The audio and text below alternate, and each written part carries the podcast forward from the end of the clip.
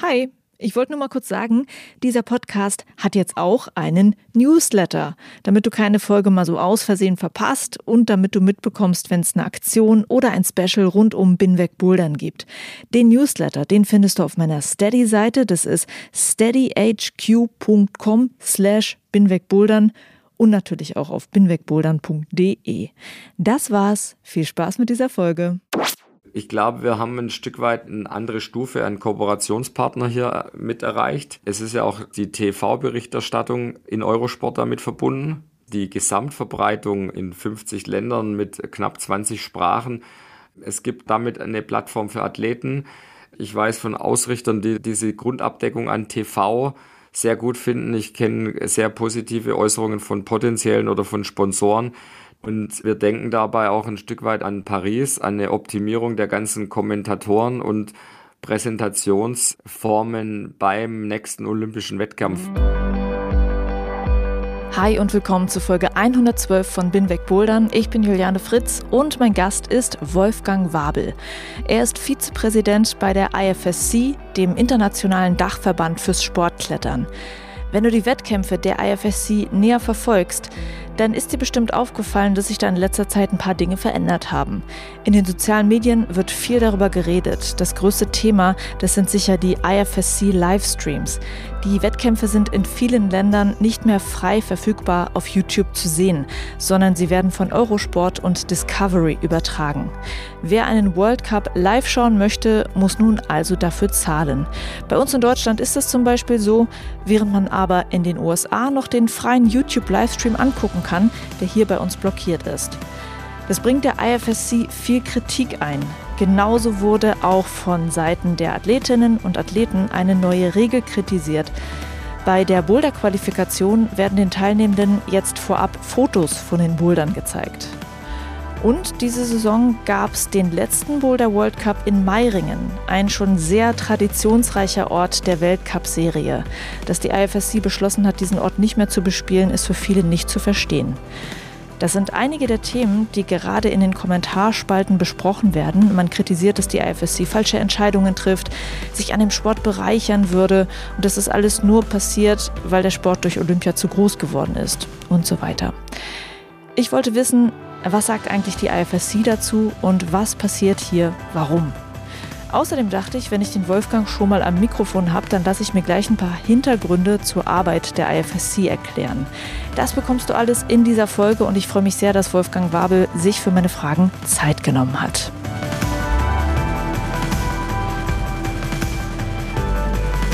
Dieser Podcast wird möglich gemacht durch ganz viele Hörerinnen und Hörer, die meine Arbeit mit dem Steady Crowdfunding unterstützen.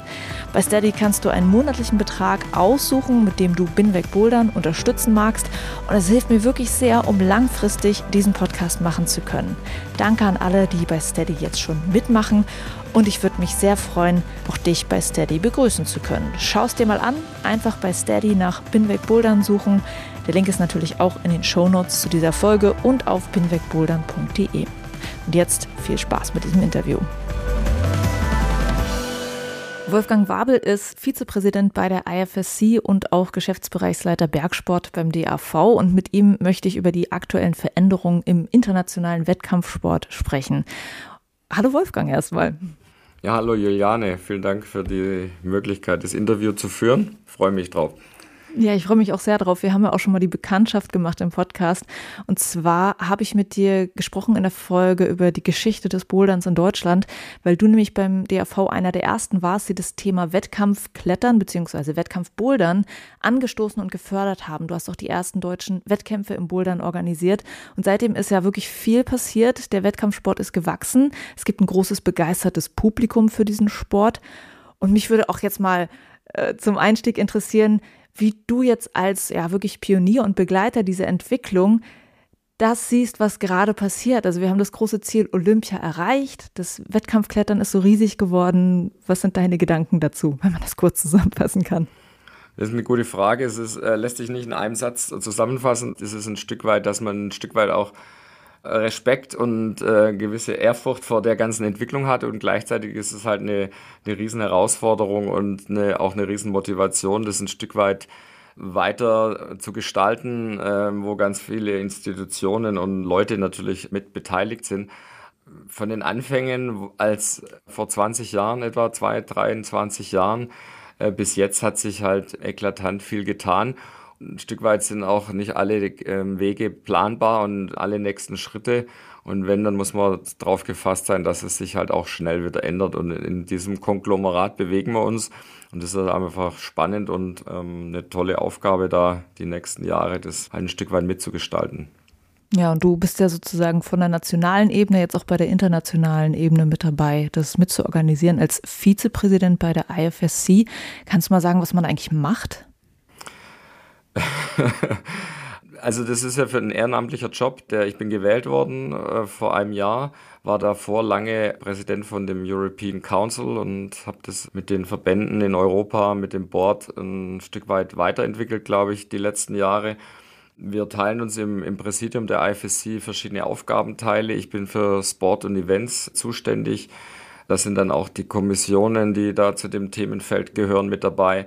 Wir sitzen viel, also äh, digital im Präsidium einmal im Monat. Äh, wir haben, wir bereiten die Mitgliederversammlung vor, teilen uns auch die Besuche auf den Weltcups und Veranstaltungen auf, um da auch präsent zu sein, um auch da ein Stück weit direkt ähm, mit den Athleten, mit den Teams auch ähm, wirklich im Kontakt zu sein. Und, und dann haben wir unsere Aufgaben dem Strategic Plan folgend, den wir auch ziemlich äh, intensiv wirklich im Blick haben. Und da gehören verschiedene Bereiche dazu, Entwicklung der Veranstaltungen, Formate, Olympia 24, 28 ist es halt eine ganz wichtige Aufgabe, die halt langfristig quasi vorbereitet werden. Und dann aber natürlich auch Kommunikation, Medien, Marketing und so weiter und so fort. Und dann habe ich halt meinen echten Job, der mir sehr viel Spaß macht. Beim DAV? Der, beim DAV als Geschäftsbereichsleiter, wo ich in der Geschäftsleitung bin. Die beiden Sachen befruchten sich allerdings teilweise. Ich, ich kann aus dem DAV Erfahrungen mitnehmen. Und ich kann aber auch halt äh, internationale Entwicklungen hier mit einspeisen und ähm, meine Bereiche sind ja hier Ausbildung, Breitensport und Leistungssport und ähm, insofern ist es eigentlich eher eine, eine Symbiose. Ich muss mir halt die Zeit für die IFSC dann eher so aus den Rippen schnitzen und ähm, das am Wochenende abends und teilweise auch, ich nehme halt auch Urlaub für manche Dinge. Das ist einfach Realität und weil meine Hauptaufgabe ist natürlich hier im DAV. Du hast gerade schon eine wichtige Sache gesagt. Das ist eine ehrenamtliche Arbeit, die du für die IFSC machst. Ist es so, dass das ganze IFSC-Team so arbeitet oder ist auch jemand richtig angestellt? Ähm, nee, das, also das sind die Gremien wie in Verbänden üblich, also das ähm, Präsidium. Wir sind insgesamt mit den Kontinentalvertretern zehn Personen im Board, im Präsidium. Dann sind da noch circa zehn Kommissionen im Moment, wo insgesamt wahrscheinlich auch 50 bis 60 Personen drin sind. Das ist alles ehrenamtlich. Im Moment sind es 13 Angestellte. Das ist eigentlich ein, verglichen mit ähm, manchen nationalen Verbänden, auch mit dem DAV eigentlich sehr klein. Und das sind alles Angestellte, die in den verschiedenen Bereichen von Sport Events, Marketing, Kommunikation arbeiten. Es gibt einen General Manager, der im Endeffekt der Boss der Geschäftsstelle des Headquarters ist und auch dann ähm, so der Link zum Board und da auch die Sitzungen mit vorbereitet und so weiter und so fort. Ein bisschen ähnliche Struktur wie beim DAV, aber noch kleiner. Aber die Wachstumsraten werden sicher ziemlich steigen die nächste Zeit. Mhm. Aber dass es halt noch kleiner ist, ist, glaube ich, eine Sache, die man sich vielleicht so gar nicht vorstellt, weil man denkt, die IFSC ist der internationale Dachverband, dann müssen die ja größer sein. So mhm. ist, glaube nee. ich, so ein bisschen das Bild, was man davon hat. Das stimmt, aber also ich glaube, die Struktur hat sich entwickelt, äh, da ist einiges professioneller geworden und das musste halt nur sehr schnell passieren, weil natürlich die Entwicklung der letzten Jahre ähm, rasant war und es wird auch nochmal so weitergehen. Aber es ist nicht so, dass hier ein Riesenverband dasteht mit ähm, was weiß ich, Dutzenden oder Hunderten Angestellten. Ähm, es ist alles recht klein und übersichtlich. Ist, äh, wir kennen uns sehr gut, wir arbeiten für die Sitzungen, aber auch äh, für die Veranstaltungen oder auch mal so. Wir haben ja auch immer themenbezogene Besprechungen sehr gut zusammen und auch zwischen den Hauptamtlichen dort. Und äh, da habe ich ja jetzt eine andere Rolle, genau die andere Rolle. Sonst habe ich hier mit den Ehrenamtlichen zu tun, im Präsidium oder sonst wo, im DAV. Und dort habe ich dann die andere Rolle. Das ist natürlich spannend. als ich dich eben gefragt habe, was du bei der IFSC machst, hast du so eine Reihe an Dingen aufgezählt, wo ich dachte, na, das umfasst ja schon alles, was die IFSC macht. Und das macht jetzt alles Wolfgang. so, hat sich für mich so angefühlt. Ja. Kannst du mal ganz konkret sagen, was ist so eine der letzten Themen, was du gemacht hast? Also ganz konkret im Bereich von Sport und Events habe ich mit dem zuständigen ähm, Kollegen im Office in Turin den Entwurf vom nächstjährigen Kalender besprochen also vom 23er Weltcup-Kalender. Dann habe ich die letzte Zeit der Event Commission quasi in Vertretung des Sports dargelegt, was die nächsten Beratungsaufgaben sind. Wir gehen an das Boulder-Format ran. Wir überlegen, wie wir das Thema Speed weiterentwickeln und äh, wie wir das Konzept der Jugendweltmeisterschaften weiterentwickeln. Und ähm, das ist dann mein, meine Aufgabe, ist im Endeffekt dann einer Kommission als Beratungsgremium zusammen mit dem Hauptamtlichen, der dafür zuständig ist, einfach in der Kommission weiterzubringen, zu diskutieren auch, aber vor allem erstmal weiterzubringen, was wir als Board erwarten, was sie bitte in der nächsten Zeit erarbeiten, damit wir eine Entscheidungsgrundlage haben. Das waren jetzt die wirklich aktuellsten Sachen. Mhm. Also es ging darum, äh, jetzt bei Speed und Bouldern, wie du gerade meintest, das Wettkampfformat in eine Richtung weiterzuentwickeln. Und da gibt es dann eine Beratungskommission. Wer berät denn da? Also welche Leute sind das? Ehemalige Athleten zum Beispiel oder Medienmacher, die sagen, okay, das und das würde gut aussehen oder also wie kann ich mir das vorstellen, wer da mit drin sitzt? Das, die Kommissionen sind satzungsmäßig verankert. Das Präsidium benennt die final die Kommission. Die Verbände machen Vorschläge, also da gab es praktisch eine Ausschreibung. Wir suchen für die Event Commission in dem Fall oder für die Rules Commission und ähm, für die Marketing Commission Experten. Da gibt es ein gewisses Profil und Expertinnen natürlich. Ähm, dann kommen bis zu einer gewissen Deadline die Bewerbungen und dann wählen wir aus, äh, weil es gibt so eine gewisse Maximalzahl. Das sind acht Personen Manchmal gehen wir auch, wenn wir meinen, das sind jetzt zwei oder drei mehr und die müssen alle drin sein, dann, dann gehen wir auch ein Stück weit darüber hinweg. Aber im Endeffekt gibt es da die Vorgaben und dann äh, wählen wir die aus und das sind nach dem Profil Experten aus dem Bereich Events. Also da geht es darum, dass sie Erfahrung auf nationaler Ebene haben oder schon auf internationaler Ebene organisatorisch beim Weltcup dabei waren oder in der nationalen Verband in dem Themenfeld arbeiten. Wir achten immer darauf, dass sie aus verschiedenen Ländern kommen, wobei eher die Fachexpertise als eine Verteilung das entscheidende Kriterium ist. Aber wir schauen natürlich trotzdem auch, dass hier eine gewisse Regionalität vorhanden ist. Und dann ist die für vier Jahre berufen, die Kommission, und die bekommt dann bestimmte Aufträge, die sich aus dem strategischen Plan ableiten zu Sport und Events und zu Formaten.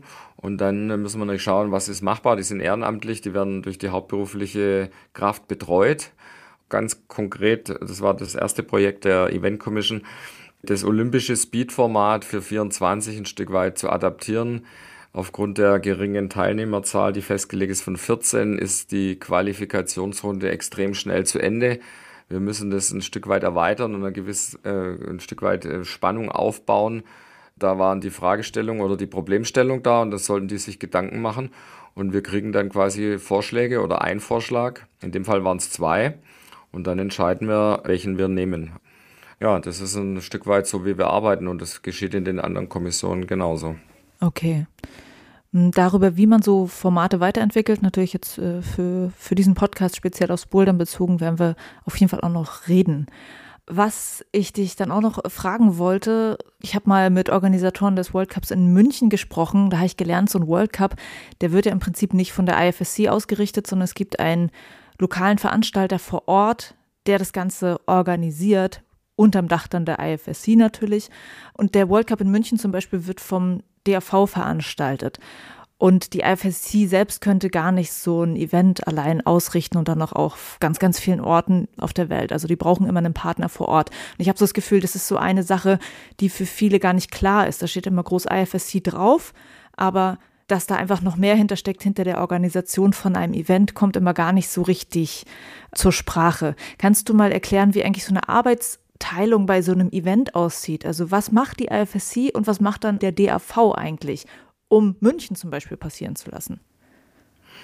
Also das ist erstmal richtig. Die ähm, IFSC ist ähnlich wie die FIS oder andere internationale Verbände der Veranstalter grundsätzlich und schließt mit den Ausrichtern meistens mit den äh, nationalen Verbänden Ausrichterverträge ab.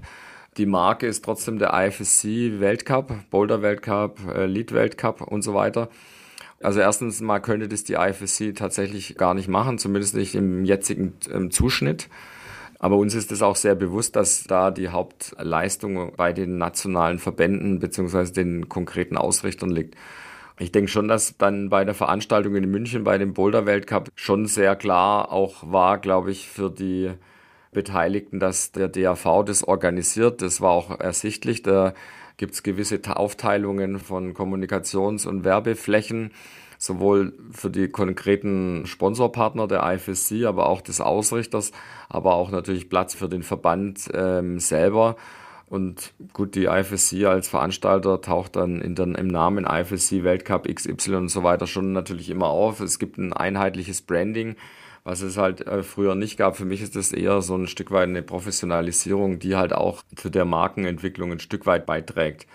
Es ist richtig, dass die Hauptaufwand, Organisationslast und auch die Finanzierung schon bei den nationalen oder bei den Ausrichtern liegt. Das versuchen wir ein Stück weit zu verändern.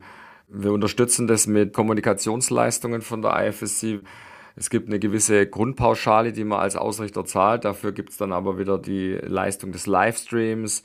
Wir haben ähm, drei bis vier Leute im Grunde bei jeder Veranstaltung da von der IFSC. Chief Root Setter, Jurypräsident und so weiter wird gestellt.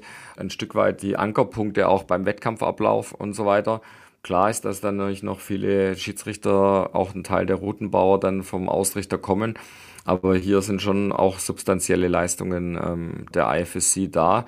Wir schauen auch nach neuen Businessmodellen, nach dem Klettern jetzt ein Stück weit auch mehr in so Multisportveranstaltungen kommt, wo jetzt zum Beispiel wie jetzt aktuell bei der Europameisterschaft, wo im Endeffekt die IFSC eine Kooperation mit der Stadt München hat und der DAV im Endeffekt wiederum eine andere Rolle hat als früher beim Boulder Weltcup, wo halt ähm, das Hauptbudget jetzt über die Stadt München, ähm, Land Bayern und, und den Bund finanziert wird. Der internationale Verband im Endeffekt der Ausrichter der Europameisterschaft ist und der nationale Verband, in dem Fall der DAV, ist an der Ausrichtung beteiligt, hat aber jetzt selber ähm, finanziell und in der Gesamtorganisation eine relativ kleinere Rolle, nicht vergleichbar mit wie früher beim Boulder Weltcup. Ist auch mal auch interessant und ähm, auch spannend und auch, weil wir die EM ja trotzdem in München haben und in Deutschland eigentlich eine nicht ganz ungünstige Position. Und auch eine relativ neue Erfahrung, das so zu machen, oder? Gab es sowas genau. in der Art schon mal? Also bei uns nicht. Ähm, Beim DRV schon, ne? aber bei FSC glaube ich nicht. Nee, bei, bei der IFSC nicht. In Tokio, da gehören die Spiele dem IOC. Ja, das stimmt. Da hat wieder mhm. die IFSC auch wieder eine andere Rolle. Das ist äh, eher so eine Entwicklung, das wird immer eine stärkere Rollenvielfalt geben, womit natürlich dann auch Aufgaben und Verpflichtungen verbunden sind und auch Rechte. Und ich glaube, dass das eher ein Stück weit vielfältiger wird. Insofern ist es aber auch spannend, das mitzuerleben, weil man kann ja dann auch aus den Erfahrungen lernen und, und gerade das Modell der European Championship, wo wir jetzt ja schon auch ein Angebot haben, 26 und 30 dabei zu mhm. sein, mhm. obwohl die Premiere noch gar nicht stattgefunden hat, zeigt erstmal, dass die Arbeit jetzt IFSC mit München, aber auch mit dem DAV in dem Konglomerat wirklich gut funktioniert. Das ist dann zum Beispiel ein privater Veranstalter, eine Firma im Endeffekt, die das äh, veranstaltet und die sich dann wieder ausrichtende Städte sucht. Für diese, e, für diese European Championships. Ja, genau, für die Championships und dann die internationalen Verbände und die nationalen einfach eine andere Rolle haben. In dem Fall, glaube ich, funktioniert es. Also ich bin jetzt sehr gespannt, wie es dann tatsächlich abläuft, aber das sind einfach ähm, Modelle, die man im Auge behalten muss und die man dann auch entweder weiterführt oder auch mal selber adaptiert. Äh, gezielter von der IFSC, wenn wir eine, in einen bestimmten Kontinent oder in eine gewisse Stadt gerne wollen, dass dann durchaus auch in Sachen Ausrichtung der Veranstaltung die IFSC eine größere Rolle noch einnimmt.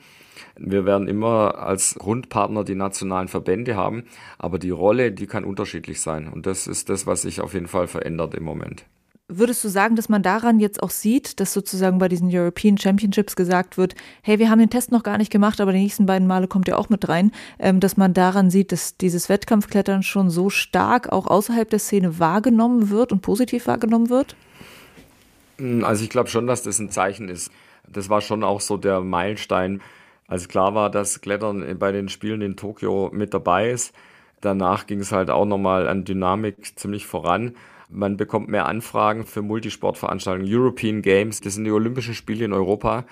Die kennt man hier eigentlich gar nicht so wirklich. Die gibt es auch erst zum dritten Mal. Die sind nächstes Jahr in Polen. Die ähm, European Olympic Games Association ist auf uns zugekommen und wollten, dass Klettern mit dabei ist. Das mit der European Championship ist so ein Beispiel. Wir werden von Städten angefragt, wollt ihr nicht bei uns einen Weltcup ausrichten?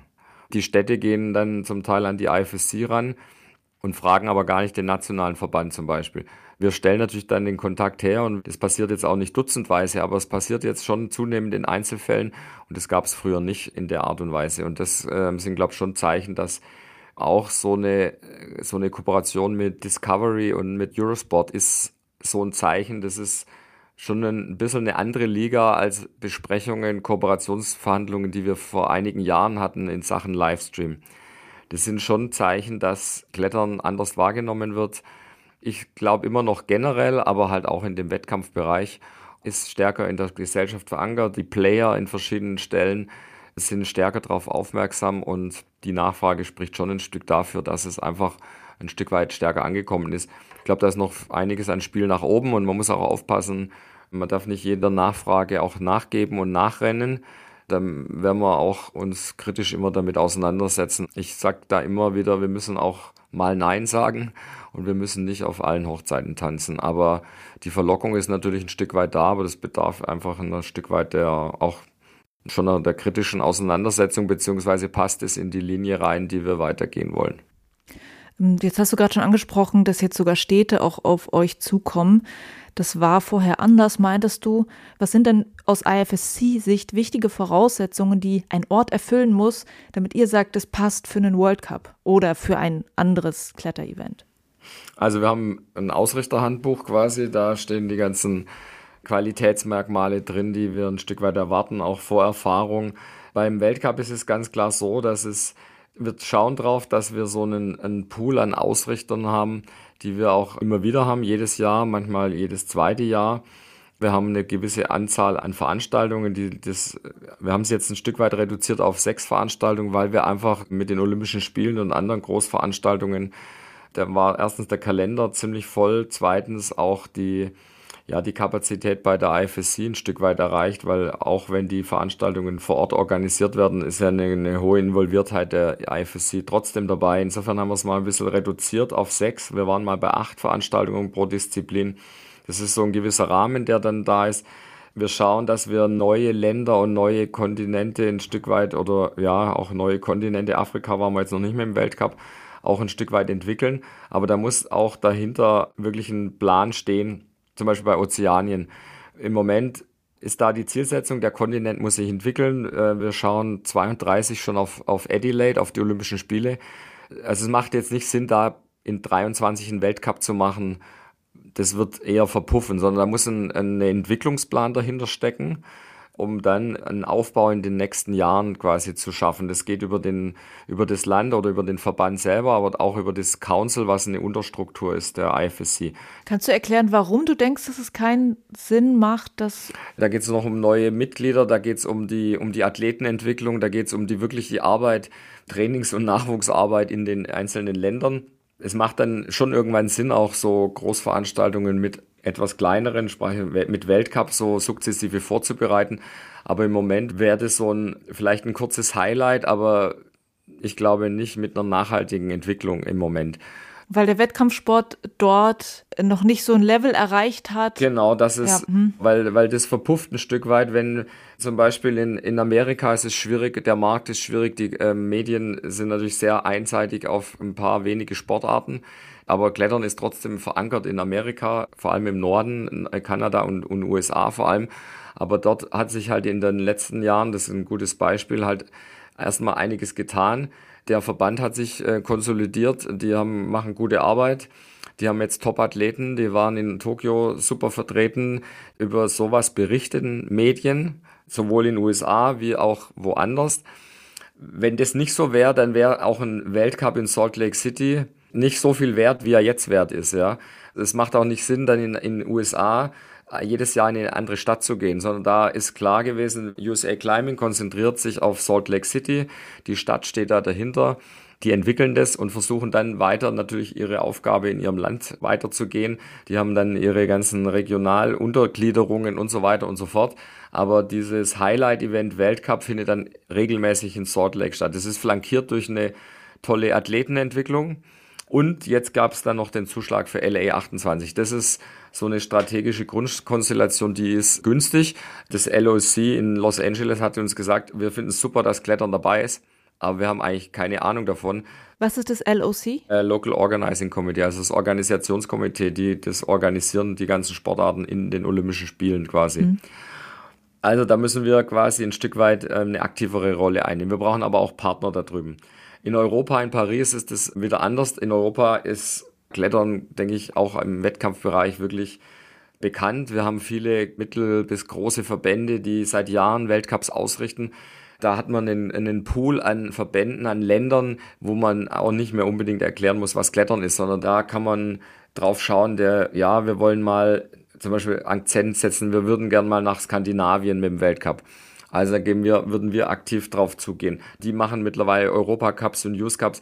Die Verbände können organisieren, also kann man dann auch irgendwann mal einen Weltcup dahin geben zum Beispiel. Es macht aber auch nicht unbedingt Sinn, nur ein Jahr eine Veranstaltung zu machen, sondern äh, für den Verband macht es dann auch eher Sinn, dass er drei Jahre zum Beispiel, ähm, wir, wir gehen jetzt oder versuchen jetzt verstärkt auch so drei oder vier Jahresverträge zu machen. Ist noch am Anfang, weil es auch so ein Entwicklungsschritt ist, weil auch manche Sponsoren dann einfach sagen, ja, einmal ist kein Mal, aber dreimal, da sind wir dann dabei, flankiert mit einer gewissen Entwicklung in Skandinavien, jetzt um das Beispiel zu nennen. Slowenien ist ein kleines Land, ist super erfolgreich. Die haben super Kontakte zum nationalen TV kommt live quasi. Ähm, Granje war aber in der weiteren Entwicklung schwierig. Das war in der Schulsporthalle. Mhm. Da war die Organisation einfach schwierig. Da waren auch die Grenzen gesetzt mit der Weiterentwicklung am Publikum und so weiter. Jetzt haben sie ein riesen Trainings- und Kletterzentrum in, in Koper. Jetzt findet der Weltcup in Koper statt. Ab diesem Jahr, wenn es jetzt vorausgesetzt ist, wird fertig. Aber ich muss in Slowenien dem Verband nicht sagen, wie, wie er einen Weltcup organisieren muss die kriegen es auch hin, in der Stadt, in einer neuen Stadt, in ihrem Land den Weltcup auszurichten, ja. Also das sind so, so organisatorische Dinge. Dann schauen wir schon auch auf eine Entwicklungsmöglichkeit in Sachen äh, Live-Zuschauer, ist auch wichtig. Ist nicht das Einzige natürlich, sondern auch so, wie ist der nationale Verband Richtung Medien aufgestellt, verankert in dem nationalen Mediennetzwerk. Das bearbeiten wir als IFSC, aber es muss natürlich auch der nationale Verband machen. Gut, und dann gibt es einfach natürlich auch eine Regel, dass wir nicht sechs Weltcups in einem Land ausführen, sondern es muss halt eine gewisse Verbreitung einfach sein. Ja, und wie es dann konkret abläuft, es gibt eine Deadline mit, für eine Bewerbung, da gibt es Bewerbungsunterlagen, die werden ausgefüllt. Und dann gibt es viele Telefonate, äh, Konferenzschaltungen. Im Moment ist es so, dass wir auch mal Nein sagen oder sagen, hey, mach doch die Disziplin und nicht die. Es ist im Moment nicht so, dass wir jetzt zum Beispiel 30 Bewerbungen bekommen und dann müssen wir die Hälfte, können wir nicht nachgeben. Wir haben im Moment eine ganz gute Situation, dass es ziemlich gut passt von der Zahl. Wir müssen aber auch nicht viele neue oder viele Ausrichter suchen. Ein bisschen problematisch ist bei den Titelwettkämpfen, insbesondere so Jugendweltmeisterschaften, wo wir jetzt halt im nächsten Jahr nach Beschlusslage und verständlicherweise nicht nach Russland gehen. Die hätten das ausgerichtet, sondern da suchen wir noch einen Ausrichter. Und das ist natürlich eine Riesenveranstaltung wo man dann auch schon sehr sehr viel, ich sag mal, nachtelefoniert und mit versucht auch Ausrichter zu finden, weil das ist jetzt halt nichts, was man so ganz einfach mal organisiert. Und dann gibt's die, die Grundverträge oder die Grundvoraussetzungen an Leistung, Gegenleistung. Und die sind aber ein Stück weit verhandelbar und das macht man dann halt, wenn es wirklich konkret wird. Und das ist schon eine ziemlich umfangreiche Aufgabe, die aber halt dann im Office gemacht wird. Und wir kriegen dann im Board einen Vorschlag, den wir dann auch formal abstimmen. Da gibt es manchmal auch noch Diskussionen. Aber im Grunde ist es eine operative Aufgabe, das Ganze zu organisieren. Wir haben natürlich auch die Saisonierung, Bouldern am Anfang, Speed kann man quasi eigentlich immer machen, Lead ist dann ab Sommer und die großen Titelwettkämpfe äh, sollten in den Sommermonaten sein, also August, September. Und in dem Rahmen muss das dann halt alles terminiert werden. Und noch eine andere Frage. Es ist ja jetzt dieses Wochenende passiert, dass die deutschen Meisterschaften zusammen mit einem World Cup waren. Ich kann mir vorstellen, dass das nicht von Anfang an so geplant war. Hängt es auch damit zusammen mit diesem, okay, wir haben jetzt noch mehr Events und ähm, dann wurde natürlich auch einiges hin und her geschoben dieses Jahr. Wie kam das dann eigentlich zustande? Das ist nicht von Anfang an so geplant gewesen. Das ist, ist richtig. Wir haben bei zwei Themen so ein bisschen Zeitprobleme oder Terminprobleme. Das eine ist das Regelwerk. Ähm, wir, wir werden in Zukunft nochmal viel stärker versuchen, dass das Regelwerk, wenn es Änderungen gibt, einfach nochmal früher fertig ist, weil das hat einen Einfluss dann wieder auf die nationalen Verbände. Und das zweite ist der Kalender, wo wir im Idealfall müssten wir natürlich eigentlich den Kalender 23, eigentlich 24 schon fertig haben. Das wäre natürlich super, damit man auch dann die nationalen Veranstaltungen besser planen kann und so weiter und so fort. Das funktioniert im Moment nicht. Es gibt in der Tat natürlich immer mehr Veranstaltungen. Ähm, es gibt Länder, das macht der DAV halt so nicht. Es gibt Länder, die machen bewusst ihre nationalen Meisterschaften in den Wintermonaten und da ist halt keine internationale Saison. Die Amerikaner machen ihre Trials im Endeffekt, die gleichzeitig die Meisterschaften sind, vor der Saison, vor der internationalen und damit legen sie das Team fest ist eigentlich clever, also hört sich so an. Ja, wir sind dann ein bisschen flexibler. Wir, wir schauen halt nochmal auf Entwicklungen dazwischen äh, ein Stück weit und wir wollen es auch nicht nur, das ist aber eine Tradition in Amerika, auch in anderen Sportarten, Hopper der Top, ein Samstag oder ein Wochenende und du bist entweder für die nächste Saison dabei oder nicht. Das ist jetzt nicht so unser Stil, aber es hat auch was für sich, ja, es ist, es ist klar zu terminieren. Also es machen dann die Verbände immer ein bisschen unterschiedlich. Und insofern könnte man dem natürlich auch ein Stück weit ähm, aus dem Weg gehen. Aber hier hat es eigentlich zwei Gründe. Es war bis vor einigen Monaten nicht ganz klar, wo wir die deutsche Meisterschaft im Bouldern machen können. Und ähm, nachdem durch den Ukraine-Russland-Krieg der Auftakt-Weltcup in Moskau abgesagt wurde, hat die IFSC versucht, einen Ersatzausrichter zu finden. Und es war halt unter äh, anderem Brixen jetzt und da ist dann halt auch wieder nicht völlige Freiheit in der Terminierung. Und insofern gab es tatsächlich diesen Clash, mhm. der nicht optimal ist. Die DM war trotzdem gut. Ähm, parallel gab es dieses super Ergebnis in Brixen für das deutsche Team. Und es gibt auch jetzt damit natürlich mal auch anderen Athletinnen die Möglichkeit, sich gut zu platzieren, ähm, vielleicht Meister zu werden oder zumindest da im, im Finale zu sein. Das wird jetzt nicht das Planungsziel für immer und ewig sein, sicher nicht. Aber das war den Dingen, die ich gerade ähm, skizziert habe, geschuldet. Hm. Und äh, bei der Auswahl der Orte habe ich auch noch eine andere Frage. Und zwar hatte ich jetzt gelesen, dass dieses Jahr war ja das letzte Mal Meiringen gewesen, der World Cup. Und da hieß es dann, es sei eine Entscheidung der IFSC, dass World Cups jetzt nur noch in Städten stattfinden. Deshalb würde Meiringen da nur nicht mehr reinpassen. Was ist da die Strategie jetzt dahinter oder was steckt dahinter? Also das stimmt so nicht ganz. Das hat der Ausrichter in Meiringen ein Stück weit so etwas zu strikt so formuliert. Also erstmal war Meiringen eine sehr schöne Veranstaltung über Jahre hinweg jetzt ein so ein Stück weit ein Pfeiler im Boulder Weltcup Kalender. Es, es findet in der Schweiz statt. Schweiz ist äh, natürlich ein Berge, aber auch ein Kletterland. Der Schweizer Alpenclub als zuständiger Verband mit einem starken Ausrichter vor Ort in Meiringen hat hier echt tolle Arbeit gemacht und ähm, sie sind ja maximal motiviert, in der Schweiz eher noch mal mehr zu machen in den nächsten Jahren. Insofern sind wir da im engen Austausch. Bei Meiringen war es einfach so, dass ein Stück weit die Austragungsstätte limitiert ist für eine weitere Entwicklung. Da passen einfach in die Sporthalle nicht mehr Leute rein. Und wir waren dann auch mit dem Schweizer äh, Verband im Kontakt und haben gesagt, in welche Städte könntet ihr gehen? Und insofern ist eigentlich jede Stadt da recht, wenn die Bedingungen gut sind. Und äh, wir werden aber nach dem, was wir jetzt soweit besprochen haben, wohl in Richtung Bern gehen können zusammen mit dem Schweizer Alpenclub nach dem WM-Jahr im nächsten Jahr, also hoffentlich ab 24, dann geht es in die Richtung, die vielleicht mit großen Städten, also wir Es ist, stimmt nicht, dass wir nur noch in Metropolen gehen wollen. Das ist nicht richtig, sondern bei uns muss der Sport in dem Land verankert sein. Wir wollen aber auch ein Stück weit neue Regionen erschließen. Die Rahmenbedingungen vor Ort äh, müssen passen.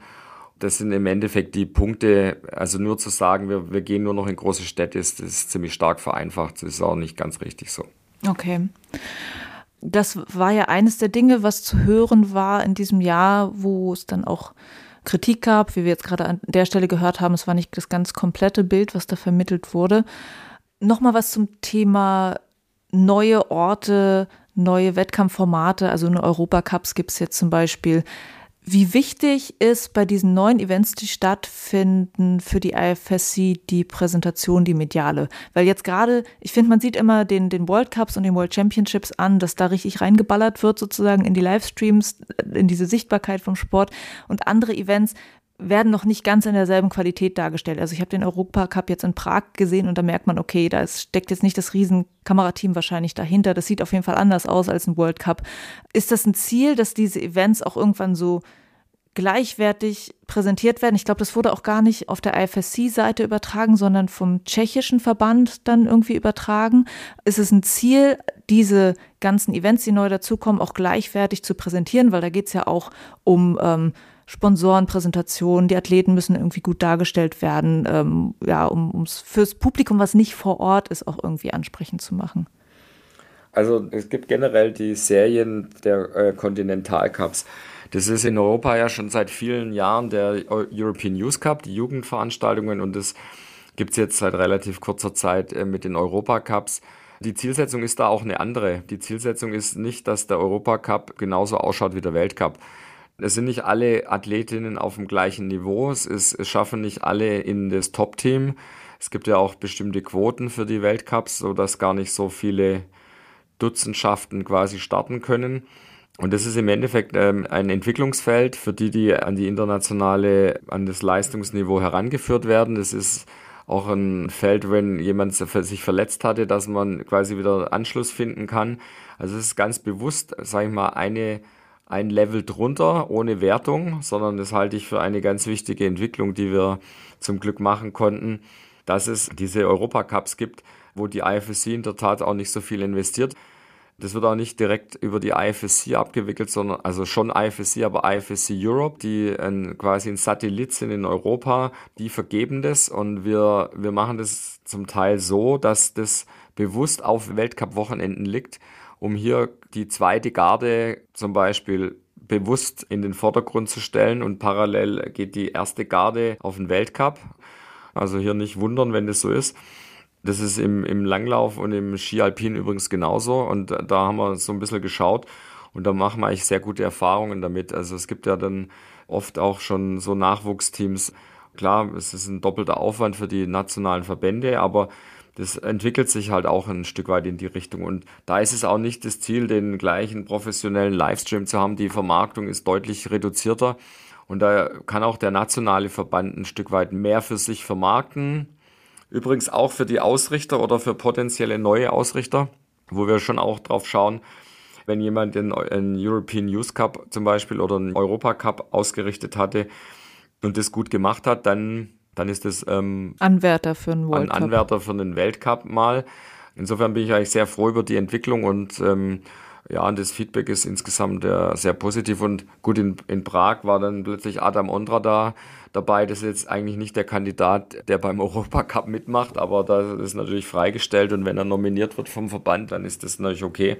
Das wäre jetzt nicht unbedingt das Starterfeld, das typischerweise auf einem Europacup startet. Ich habe es auch so verstanden. Ich weiß jetzt gar nicht, ob das Prag war, dass Stascha Geo auch beim Europacup angetreten ist zur Qualifizierung für die europäischen Meisterschaften das, und dass das aber mit dem World Cup bei ihr dann auch so ein bisschen gecrashed ist. Ja, also da gibt es einen Spezialfall. Die muss tatsächlich, also die Europacups sind tatsächlich Teil der Quali für die European Championships. Die Stascha ist ja im Endeffekt ein Ein-Frau-Team die. Achso, die normalerweise könntest du, wenn du Teil des Nationalteams bist, dich äh, quasi ja, automatisch das, qualifizieren. Ja, wenn, wenn ich nominiert werde und wenn ich einen, quasi einen Quotenplatz habe, dann schon. Mhm. Aber sie muss sich qualifizieren und sie muss deswegen ein Stück weit auf die Europacups gehen und das clasht halt leider mit den Weltcups. Das ist das System. Aber Kann sie die keine Wildcard kriegen? das hat sie uns auch schon gefragt, äh, beziehungsweise ihr Team quasi, aber es gibt keine Wildcards, aber sie wird sich qualifizieren. also Stascha ist, ist ja wohl ein Must. ja, ja, klar. Ja, das ist. Äh wir wollen natürlich dann schon auch ähm, diese, sagen wir mal, diese Europacups quali-relevant machen und damit auch eine gewisse Bedeutung geben, ja. Die werden auch in der Zukunft ein Stück weit in diese, in dieses World Ranking einfließen, nachdem dann die Teamplätze, die Teamquoten für die Weltcups vergeben werden. Daher ist es schon auch, hat es eine gewisse Bedeutung und wenn es dann Optimierungsbedarf gibt, werden wir dem auch nachkommen, weil wir sind dann schon noch flexibel und können dann auch fürs nächste Jahr und so weiter schon Anpassungen vornehmen. Ja. Ähm, dann äh, gehen wir nochmal an das Feld Wettkampfmodus, äh, die, die Wettkampfregeln. Da höre ich immer mal wieder raus, dass so wahrgenommen wird, dass das Bouldern so schwer verständlich ist als Wettkampfsport und dass da immer wieder gefeilt werden muss, wie kann man das am besten präsentieren für ein größeres Publikum, auch für ein neueres Publikum dass die Athleten auf den Matten zwischendurch mal rumsitzen, zwischen den einzelnen Goes und sich ausruhen, dass das als sehr langweilig wahrgenommen wird. Das ist was, was ich überhaupt nicht so empfinde, aber was oft so gesagt wird, das muss man ändern. ähm, wie ist es aus IFSC-Sicht? Wie wird es bei euch gerade bewertet? Ist es spannend genug? Muss dafür geändert werden? Was wollt ihr da ändern? Also das ist eines der großen Themen natürlich auch bei der IFSC. Ich versuche jetzt mal meine persönliche Sichtweise zurückzuhalten. Ja. Wir haben das analysiert ein Stück weit, wir haben Feedback von den Medien bekommen und es ist eindeutig die Rückmeldung, sage ich mal, von Medienseite, dass hier dass das natürlich gewisse Pausenzeiten sind, die, die zu lang sind. Bei Replay und bei Beschnitt und so ist klar, kann man ganz da kann man es anders machen. Und es ist auch nochmal ein Stück weit diese Nachvollziehbarkeit der Ergebnisentwicklung. Als Insider weiß ich natürlich jetzt dann schon mit den mit Tops und, und Zonen und Versuchen und so weiter. Aber dass man diese, ähm, was muss der, die jetzt machen, damit sie auf den ersten Platz springt oder und so weiter. Das ist ein Stück weit ähm, nicht so einfach nachvollziehbar. Und man muss aber jetzt auch natürlich jetzt nicht einfach den ganzen Sport und die ganze Disziplin auf den Kopf stellen. Aber wir haben schon ein paar Punkte, die wir jetzt auch angegangen sind beim neuen Kombinationsformat mit Bouldern, dass wir konsequent in Punkten rechnen, halt maximal 100 Punkte pro Boulder gibt, dass die Versuche einen gewissen Abzug geben. Und natürlich muss man das auch wieder erklären, aber ich glaube, das könnte ein Stück weit nachvollziehbarer sein. Das ist noch nicht eine dramatische Formatänderung und insofern sind es jetzt erste Adaptionen, sage ich mal. Und es ist aber, hatte ich ja vorher schon mal bei der Kommissionsarbeit gesagt, ich kann nicht sagen, dass wir das Format radikal ändern, aber wir setzen einen Prozess auf, nochmal das Boulder-Format anzuschauen, sage ich mal. Wir gehen jetzt für Los Angeles 28 davon aus, dass es zumindest drei Disziplinen, drei Medaillen gibt, unsere klassischen Disziplinen dazu haben. Und da könnte es sein, dass wir ab 25 mit einem adaptierten Format im Bouldern antreten. Das müsste dann auch halt in den Weltcups vorher schon, auch die Jahre vorher schon zur Anwendung kommen und dann ähm, für 28. Da würden wir jetzt einen Prozess aufsetzen, um das anzugehen und kann im Moment tatsächlich nicht sagen, ob es überhaupt eine Änderung gibt, eine große und in welche Richtung die geht. Es gab schon mal einen Versuch vor zwei Jahren, das zu machen. Das ist dann soweit, war nicht erfolgreich, weil es gab keinen wirklich klaren Vorschlag. Wir machen auch jetzt gerade wieder eigentlich ganz gute Erfahrungen mit diesen leichten Justierungen. Also das Punktesystem zum Beispiel oder. Kannst du das mal erklären? Naja, wir, wir haben ja natürlich beim Lead machst du einen Versuch und beim Bouldern ähm, setzt sich die Leistung aus entweder fünf oder vier Boulder-Teilleistungen zusammen im Endeffekt. Das ist schon mal ein grundsätzlicher Unterschied. Und wir haben einfach jetzt das Punktesystem eingeführt, um hier Bouldern und Lead ein Stück weit äh, zu vergleichen und ähm, die Gesamtmaximalzahl ist 100 Punkte im Bouldern und 100 Punkte im Lead. Insofern gibt es 25 Punkte pro Boulder und bei den zwei Zonen gibt es praktisch drei Punkte und sieben Punkte für die erste und zweite Zone, aber du kriegst maximal 25.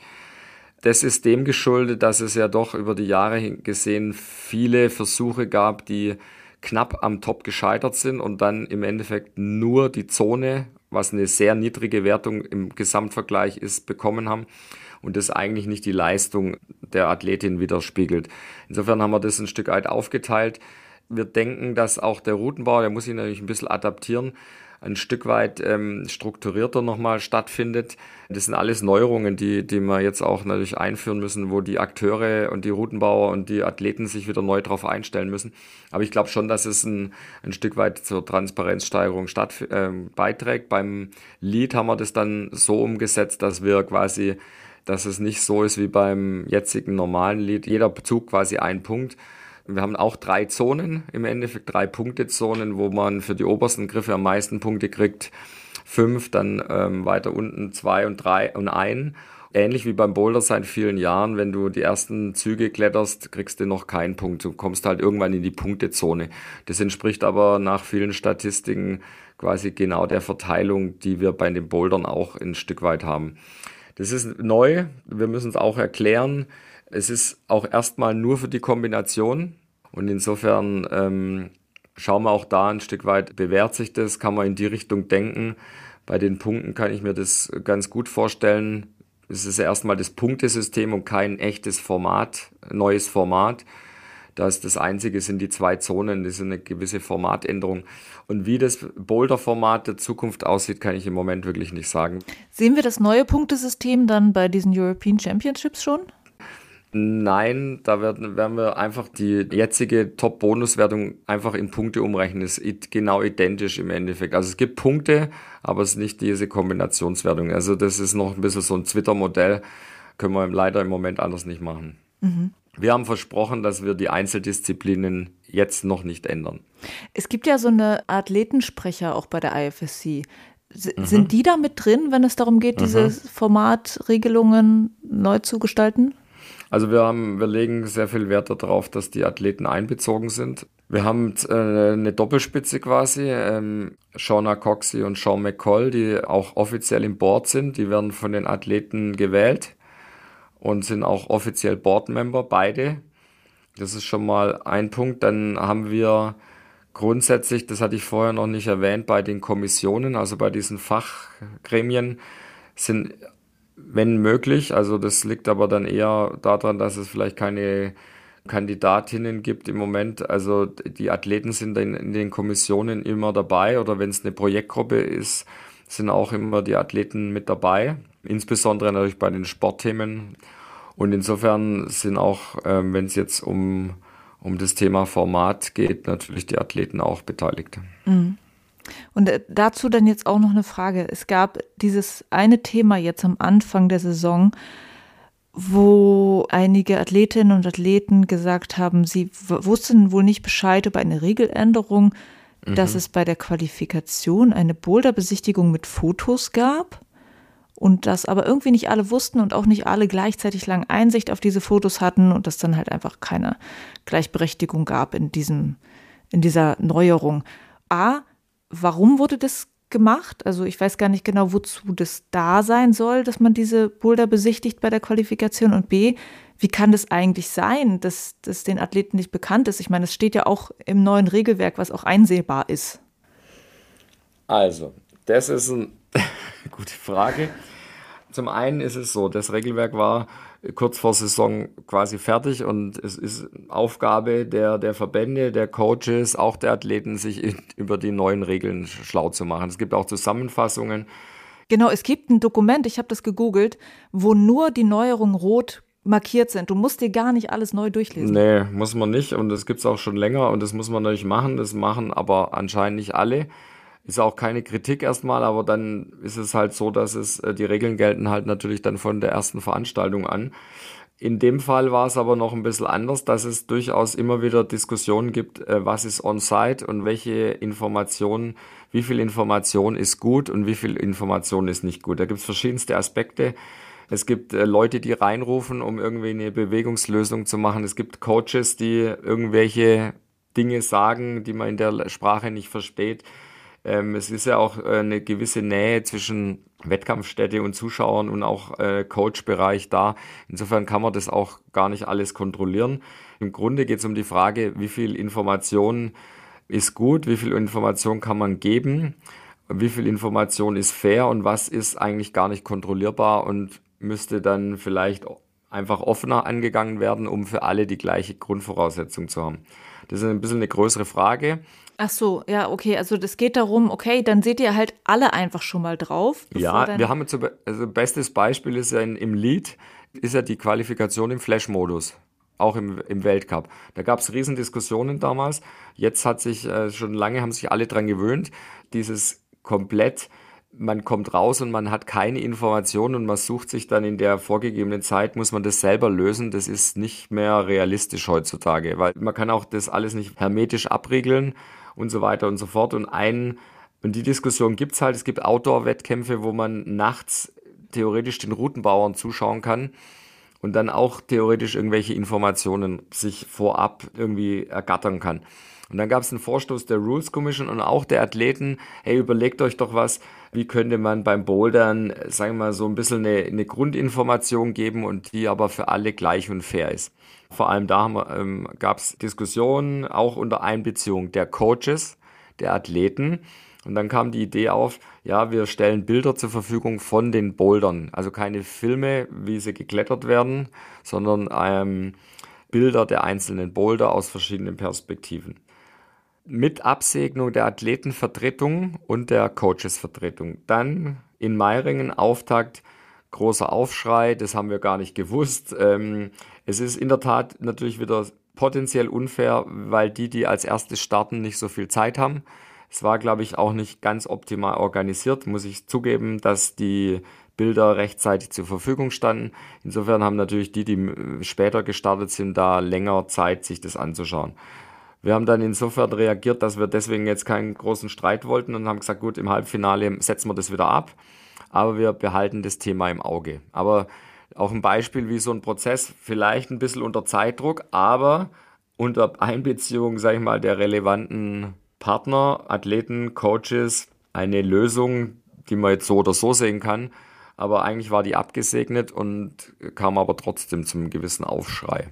Und die größere Fragestellung ist letztendlich die, wie kann man einen möglichst fairen Wettkampf sicherstellen, aber wie weit muss man es vielleicht auch öffnen, um gleiche Voraussetzungen zu schaffen. Mhm. Okay, also das war jetzt dieses Thema, was äh, auch für manche lesbar war, sozusagen in Instagram und auch Fragen aufgeworfen hat. Dann letztes Thema, was ich mit dir besprechen möchte, ist jetzt der Livestream. Ich glaube, das ist wirklich das am meisten diskutierte Thema diese Saison und auch am meisten kritisierte Thema, dass es jetzt so ist, dass zum Beispiel hier in Deutschland dieser YouTube-Livestream der World Cups mit so einem Geoblocking versehen ist und man das hier, wenn man es gucken möchte, bei Eurosport gucken müsste oder 24 Stunden später im Olympic Channel. Warum wurde das jetzt so gemacht? Was hat die IFSC sich da nun gedacht? Also erstmal, das ist keine Gelddruckmaschine, sondern es gibt natürlich ein Stück weit eine, eine Gebühr, die liegt, glaube ich, in Deutschland bei 29 Euro fürs ganze Jahr was jetzt bei anderen Streamern oder bei anderen Channels auch durchaus normal ist. Ich kann aber das gut nachvollziehen, dass eine komplette kostenlose Berichterstattung, die jetzt in ein, ein Stück weit zumindest in einen Live-Bezahl umgewandelt wird, erstmal für auch für Ärger oder für Unverständnis sorgt. Die IFSC bereichert sich daran nicht, sondern es wird investiert in die weitere Optimierung der Produktion. Es gibt verschiedenste Themen, die jetzt auch mit Eurosport und dem und Discovery praktisch in Planung sind, wo das einfach reinvestiert wird. Ich denke, es war nicht optimal kommuniziert. Das muss ich auch ganz klar sagen. Das haben wir da auch intern kritisiert. Und das, das kann ich auch durchaus nachvollziehen, dass also die Kommunikation in der Headline, dass ähm, mit der weiteren Entwicklung des Kletterns Geld gemacht wird, das stimmt schlichtweg nicht, ja, sondern das wird weiter letztendlich in die Optimierung der Produktionen ähm, fließen. Ich glaube, wir haben ein Stück weit eine, eine andere Stufe an Kooperationspartner hier mit erreicht. Es ist ja auch zum Teil live, zum Teil zeitversetzt die TV-Berichterstattung in Eurosport damit verbunden, was manche ganz vergessen, von allen Weltcups-Finals äh, im Endeffekt, was quasi als fester Bestandteil einfach erstmal auch ein Pfund ist und generell die Verteilung von Eurosport auf der ganzen Welt und in anderen Kontinenten ist es frei. Das ist in der Tat richtig, dass es in Europa in den meisten Ländern halt nicht kostenlos ist. Das liegt äh, jetzt an Eurosport. Aber dass die Gesamtverbreitung in 50 Ländern mit knapp 20 Sprachen ein anderes Level ist letztendlich. Es gibt damit eine Plattform für Athleten. Ich weiß von Ausrichtern, die das, diese Grundabdeckung an TV sehr gut finden. Ich kenne sehr positive Äußerungen von potenziellen oder von Sponsoren, die das schätzen letztendlich. Und wir denken dabei auch ein Stück weit an Paris, an eine Optimierung der ganzen Kommentatoren und Präsentationsformen beim nächsten olympischen Wettkampf für das Klettern. Und das sind dann zwei Veranstaltungen, zwei Medaillen. Und da war auf jeden Fall ein Stück weit Optimierungspotenzial auch in Tokio erkennbar. Und auch das sind Projekte, die dann wieder mit Eurosport und äh, mit Discovery angegangen werden. Insofern, ich kann es nachvollziehen, aber es sind auch einige, glaube ich, Vorteile und einige Punkte, die in der Entwicklung der Verstärkung in der Kommunikation einfach offensichtlich waren und auch in unseren strategischen Plan sehr gut reinpassen. Und insofern haben wir diese Kooperation abgeschlossen und sind auch überzeugt, dass die über die Zeit die meisten überzeugen wird. Hm. Was ja für viele dann ein bisschen absurd jetzt erscheint, ist, dass es Länder gibt, in denen man das halt kostenlos bei YouTube offiziell gucken kann und dann gibt es halt Länder, in denen das nicht so geht. Das fühlt sich dann für, für viele mhm. an wie, okay, wir sind da jetzt halt von ausgeschlossen. Es gibt Leute, die wollen es schlicht und einfach nicht bezahlen. Es gibt Leute, die sagen, wir können es nicht bezahlen. Und das ist dann natürlich sehr schade, wenn der Sport dann in gewissen Teilen Menschen verliert, die sich das gerne angucken würden, die sich das gerne live angucken würden. Wir gewinnen aber auch ziemlich viele neue dazu, natürlich, durch die, den Sender selber, der halt auch ein anderes Publikum äh, mit anspricht. Seht ihr da schon Zahlen? Ist das irgendwie sichtbar? Ja, also wir kriegen die Zahlen noch nicht genau, aber wir haben die, die Tendenzen gehen deutlich nach oben. Und durch die Gesamtverbreitung und durch die Verbreitung der beiden, also die gehören ja zusammen, aber durch diese Channels ist eine Gesamtverbreitung deutlich verstärkt und natürlich in anderen Kontinenten ist ja auch das Ganze noch frei. Auch die werden profitieren von einer besseren Aufbereitung und Darstellung und daher ist es aus der aktuell deutschen, aber auch aus anderen europäischen Ländersicht verständlich, kann ich nachvollziehen. In der Gesamtbetrachtung ist es, glaube ich, aber eine sehr, sehr gute Entwicklung und ich hoffe auch, dass die Kritiker, die da sind, und es auch verständlich ist, dass das auch ein Stück weit akzeptiert wird. Ich kenne jetzt aus einzelnen Bekanntenkreisen, die dann von der Produktion aber durchaus begeistert sind und sagen, ja, das, ähm, wenn wir andere Filme anschauen wollen oder so, zahlen wir auch. Aber klar, es gibt auch Leute, die wirklich dann ein Stück weit davon ausgeschlossen werden. Das äh, ist nicht das Ziel, es ist aber natürlich ein Teil der ganzen, dieser Kooperation letztendlich. Aber ich glaube, dass die Vorteile unterm Strich über die nächste Zeit deutlich die Nachteile überwiegen. Wie soll das denn eigentlich weitergehen? Weil soll das dann in den USA und so weiter weiterhin sozusagen kostenlos bleiben oder wird da auch nach Kooperationspartnern gesucht? Nicht, dass ich das wollte, mhm. weil ich denke so, das ist ja cool, dass es diesen, diesen YouTube-Livestream noch gibt. Aber ist es ein Ziel? Die Vermarktung grundsätzlich ist ja schon ein bisschen auf die Kontinente bezogen und wir werden auch nochmal schauen, inwieweit es mit den Medienpartnern ist. Das wird, das ist im Fluss, kann ich im Moment tatsächlich nicht sagen. Im Moment ist es noch kein Ziel. Daher müssten wir uns in gegebener Zeit nochmal unterhalten. Dann kann ich vielleicht mehr sagen mhm. dazu. Weil, also es ist dir ja wahrscheinlich genauso bekannt wie auch der IFSC generell, dass es viele Menschen gibt, die so einen VPN-Client nutzen und mhm. dann das Event sozusagen quasi von den USA aus gucken, obwohl sie in Deutschland sitzen. So, das, das haben ja auch einige Menschen sozusagen propagiert. Äh, öffentlich so kommuniziert, dass man das so machen kann. Mhm. Und ähm, das kann man jetzt noch machen, weil es halt Länder gibt, in denen dieser Livestream noch da ist, sozusagen. Mhm. Und ein anderer Grund, weshalb dann auch Leute sagen, dass, dass die das machen, ist, weil sie die Qualität des Livestreams nicht so gut fanden bei Eurosport. Nicht nur in Deutschland, habe ich auch irgendwie aus, aus anderen europäischen Ländern gehört.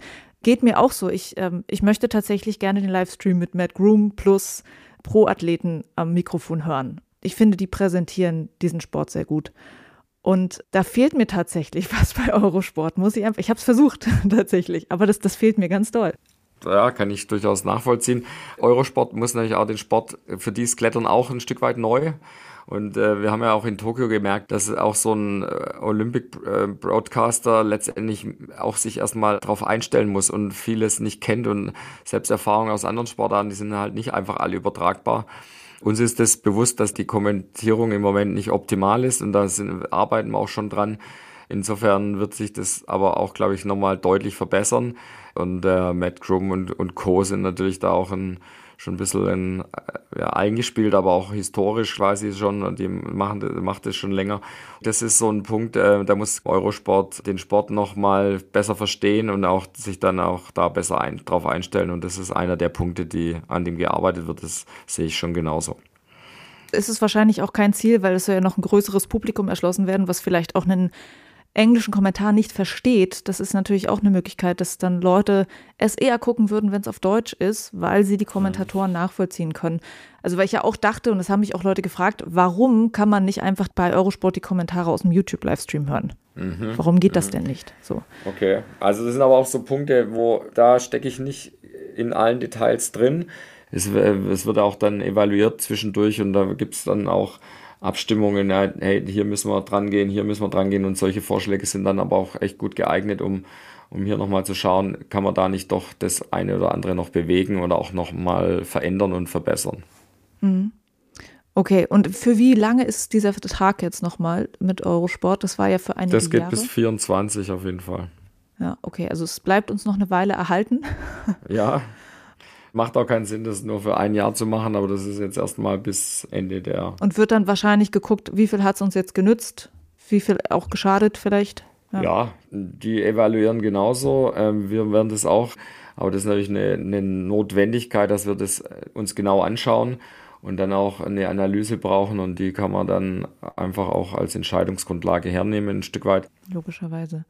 Und wenn das gut läuft und das finanziell für die IFSC auch was bringt, ist das etwas, was wir als Publikum auch spüren würden dann an neuer Qualität im Livestream? Das wäre für mich ein ganz wichtiges Ziel. Das hatte ich auch jetzt ein paar Mal angedeutet, dass das da reinvestiert wird und das muss dann auch da sichtbar sein. Auf jeden Fall. Auf jeden Fall, ja. Wolfgang, danke, dass du dieses Interview mit mir gemacht hast, dass du auf ein paar Themen eingegangen bist, die jetzt gerade da in der Kritik standen, auch bei der IFSC. Ich glaube halt manchmal, dass solche Themen dann so groß werden, plötzlich, dass vielleicht andere Dinge gar nicht so richtig gesehen werden, was auch noch passiert. Ähm, deshalb danke ich dir, dass du mal einen Rundumschlag gemacht hast mit mir und so ein bisschen die Hintergründe erklärt hast, was, glaube ich, immer hilft, um solche Sachen dann nochmal zu bewerten. Vielen lieben Dank dir. Ich danke für die Möglichkeit, äh, gerne wieder und kommen sicher in nächster Zeit wieder andere Themen, können wir uns wieder unterhalten drüber. Ja, okay. vielen Dank für die Möglichkeit. Schönen Tag noch. Ebenso. Das war Wolfgang Wabel, Vizepräsident der IFSC. Vielen Dank fürs Gespräch und danke dir fürs Zuhören. Wenn es jemanden gibt, den dieser Podcast auch interessieren könnte, dann freue ich mich sehr, wenn du Binweg Bouldern weiterempfiehlst. Und schick mir gerne dein Feedback auch noch zu dieser Folge. Ansonsten freue ich mich, wenn du das nächste Mal wieder zuhörst. Dann gibt es Teil 2 von meinem Interview mit Sagi Damti. Das ist der neue Boulder-Coach im DAV Kletterkader. Bis dahin, Juliane mein Name und ich bin Wegbouldern.